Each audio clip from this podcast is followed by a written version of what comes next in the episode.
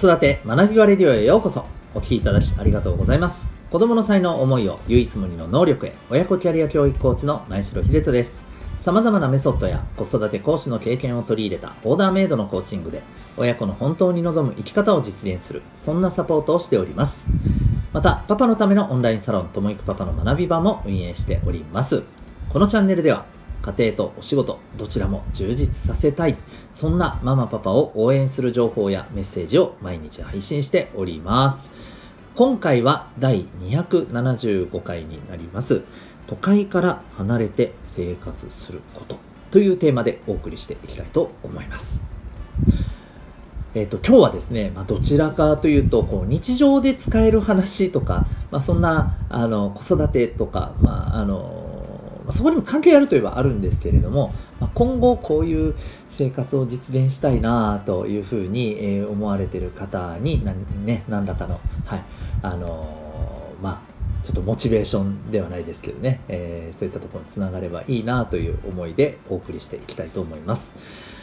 えーとまあ、今、私は沖縄県のですね、浦添市という、あのまあ、中心都市の、ね、那覇市のベッドタウンと、まあ、言われるところに、はいえー、住んでおりまして、まあ、ずっとそこで生活しているわけなんですけれども、あのー、最近やっぱりね都会から離れて生活することってやっ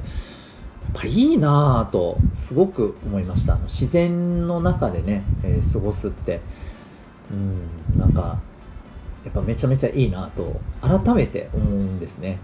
で改めてっていうのはどういうことかというと、えー、遡るんですけど私小学校の頃ボーイスカートに実は参加してましてきっかけは本当に何にもできないあの いろんな意味でひょろい感じのね、えー、まあ、今もひょろくないかって言われたらひょろい気がするんですけど、うんまあ、そういうねあの、人間だったので両親がやっぱりねこのままだとこいつ何もできんのやないかと心配したと思うんですよね。でまあ、えー、ボーイスカートに、えー、行かせてみようと。で僕もまあうんまあ、うん、分かったっていう感じでですね、えー、参加して小中にかけてまあ、えー、6年間ぐらいかな、うん、行ってたんですけれども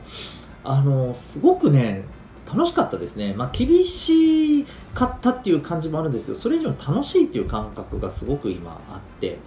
でやっぱりね特に楽しかったのはですねこれ年に何回かあるキャンプなんですよね。で、えー、私正直このキャンプっていうのはこのイコールボーイスカートのキャンプのやっぱり記憶っていうのが一番今でも強くてですね、うん、あの本当になんていうのかな自分たちで、ね、テントを立ててそのテントもね今今のテントってめちゃくちゃ便利じゃないですか。もうなんかちょっとポンってやってねなんかポールだけペペススススって通してペペって立ててね、うん。まあ、あのそれだけで、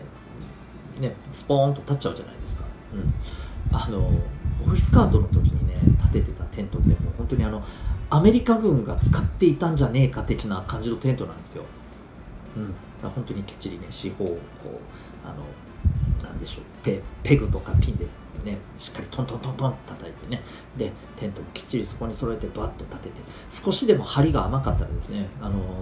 ふにゃふにゃふにゃふにゃって倒れちゃうんですよね。だからきっちりピーンって立てないとねあのまた立て直しみたいなことになっちゃうんですよね、うん、そんなこともねこうえちらおちらやりながらですね、うん、あのきっちりこうロープも張ってね、でさらに上から雨が降ってもいいようにあのフライシートっていうのもきっちりですねこう立ててですね、はい、これを一つ一つきっちりやらないといけない。うん。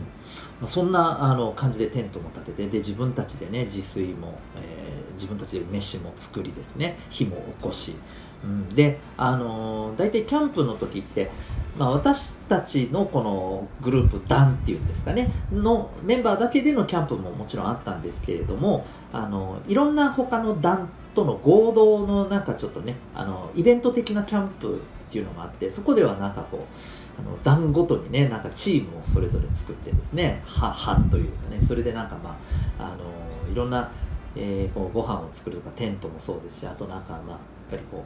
う自然の中でね、え生活していくためのさまざまなテクニックスキルをこう学ぶわけなんですけど普段からね、えー、それがどれぐらいできるかをね競いましょうみたいなね。なんかそういうようなこう、はい、ものもあったりして、まあ、あともちろんキャンプファイヤーみたいなのもねあったりするわけですよね。で一つ一つ、まあ、あのご飯を作るっていうのもそうですし、うん、火を起こすっていうのを一つとってもそうですしさっきのテントもそうなんですけど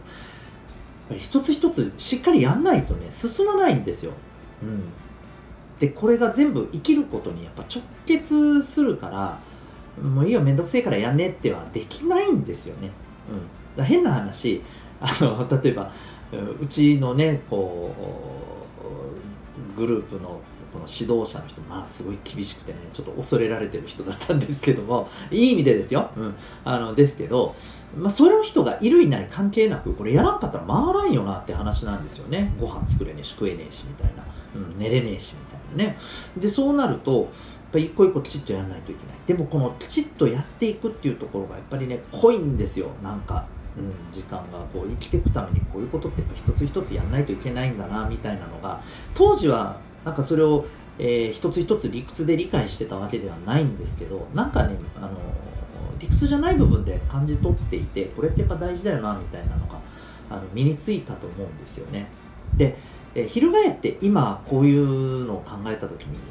全部刺さってやっぱできちゃう、うん、それは便利は便利だけど一方でやっぱりなんか味気ないんですよね、だから変な話時々私あの自分で料理をあの作ったりすることはあるんですけどそういう時にね妙に楽しいのってやっぱりこの生きるために必要なことを一つ一つ自分の手でやってるっていうのがなんか楽しい充実感があるからなんでしょうね。やりながらいろんなこと考えたりしててそういうのもなんかすごいいい時間だったりしますしね、うん、だから今キャンプ本当にねあのやまあまああのこの間少し前にもねあの、はい、ちょっと知人の家族の方と行ったことがあるんですけどすごく楽しかったですね、うん、なんかなんか無性に良かった外でああいう風に一日を過ごすっていうこと自体がですね。すごく良かったなと思います。それを考えた時になんかキャンプって皆さんあの何て言うんですか。まあまあそれはたまにやるからいいんでしょと。こんなんが毎日続いたら飽きるよねとか逆に面倒くさいよねとかいうふうに思われると思うんですよ。確かに僕もそれは思わないでもないんですけどなんか最近意外とそうでもないのかなとかちょっとね感じてきたりもしたんですよね。うんむしろなんか自分が生きてることの充実感がより増しそうな感じがしますしでこれってやっぱりね子供たちにとってもすごく重要な気がするんですよ、うん、なので可能であればなんかまあ、沖縄も比較的ね自然が本当にありがたいことに多いところですけれどもうんそういう自然の中になんか、まあ、別のねなんかちょっとこうあの家というかですね、うんまあ、それも本当にねなんか例えばその古民家をねちょっとこう回収してみたいな感じのようなぐらいでもねいいような気がするんですね。でそこでねなんか暮らすっていうことをねしていきたいなとかなんかねちょっと思ったりしています。もちろんねいやいやそこ仕事どうすんだよって話もありますんでねそこからでももちろん仕事ができるっていうね形を整えることがもちろん必要になってくるんですけどね、うん、そういうことができたらいいなとちょっと思ったりしてます。でそんな私がですね最近ちょっとあのちょこちょこ見ているのがですね、えーと、YouTube チャンネルでですね青ヶ島チャンネルっていう、えー、とこなんです。青ヶ島。皆さんご存知ですか？僕これ、あのー、ここのチャンネル知るまではへえこういう島村があるんやなっていうのを初めて、えー、分からなかったんですよね本当に、うん、あのまあ、いわゆるあの伊豆諸島のねところにえ位置する、はい、あの島の一つ村の一つらしくて、うん、であのそこに、まあ、住んでいらっしゃるあの女性の方が、まあ、その YouTuber さんでその方がね発信されて、えー、いらっしゃるんですけどあのすごくねいいなって思いました。なんかその様子を見てると、うん、なんか無性にこういう生活ってやっぱなんか贅沢だなってねとっても思ったんですよね、うん、自分たちでなんかあの一つなんかこの方民泊のご実家が民泊なんですかね、うん、なんか民泊のこともされていたり、うん、なんかこの島に配達されてきたさまざまな荷物をねその、うん、送それぞれ家庭に、えー、まあ、配達するようなお仕事もされていらっしゃるんですかね、うん、であとなんかキャンプの、ね、動画とかもあって、まあ、島内本当にもう自然の宝庫な感じで、はい、キャンプもねされたりしているんですけどなんかめちゃくちゃ楽しそうなんですよねうんすごくいいなと、はい、思って見ております。はい、あのちょっと興味ある方はね、えー、チェックしてみてください。あのこの YouTuber さんもすごくね、まあ、あの綺麗な方なんですけど、うん、まああのそれだから見てるってわけじゃないですよ、まあ、それそれも、うん、まああのはい、はい、正直に言うとなくはないんですけど。あのそれ以上に本当にね内容がすごく面白いんですよね、うん、ああとそうそう。この、えー、動画の中でねこんなのあるんって思ったのが、えっ、とね、地熱を使ってねこういわゆるあのまあ調理できる、うん。ね、熱調理ができる。かまどみたいのがあるんですよ。すごくないですか？なんかガスガスみたいな感じでねなんかこう土線ひねったら多分出てくるんでしょうね。この熱がね。それでもうほんとお湯を沸かせたりとかするんですよね。へえこんなのあるの超面白そうとか思いながらね。はい見てたりしました。うん。あのー、ちょっとこういうね生活になんとなくねまあ、ゆくゆくはできたらいいななんて思ってらっしゃる方はですね多分このチャンネルだけじゃなくていろいろあると思います最近このね都会から離れて暮らしてらっしゃる方増えてきてると、えー、増えてきてるとねいうふうに聞きますし、まあ、そういう方々が結構発信もされてらっしゃると思うので、はい、あのいろんな方も見ていただけたらと思うんですけどいやでも私もちょっとね別に発信するかどうかは別としてそれはやってみたいなってすごく思いました。うん、私もそうですしなんか子供たちにとってもそういう環境っていいんじゃないかなというところで、はい、今日はこの辺にしたいと思います。そんなわけで今日はですね、都会から離れて生活することというテーマでお送りいたしました。最後にお知らせでございます。えー、私が運営しております、えー、お父さんのオンラインサロンともいくパパの学び場というものがございます。えー、興味がある方はリンクの方貼ってますので、ウェブサイトをご覧になってみてください。えっと、月に1回、2回の、えー、サロンのメンバーの懇親会、勉強会もしたり、あと毎日この、えー、放送ですね、この今あのお聞きいただいている放送は全体公開で出してるんですけどもこれとは別にですね、え毎日1本、えー、子育てやワークライフバランスなどに役立つ知識スキルを毎日1つですね伝えさせていただいております。はい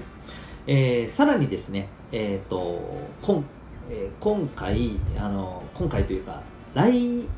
じゃないか、再来月ですね、まだ6月ですからね、はい、になるんですけども、えー、ちょっとこう、新しい、まあ、あの、オフでの、はい、イベントも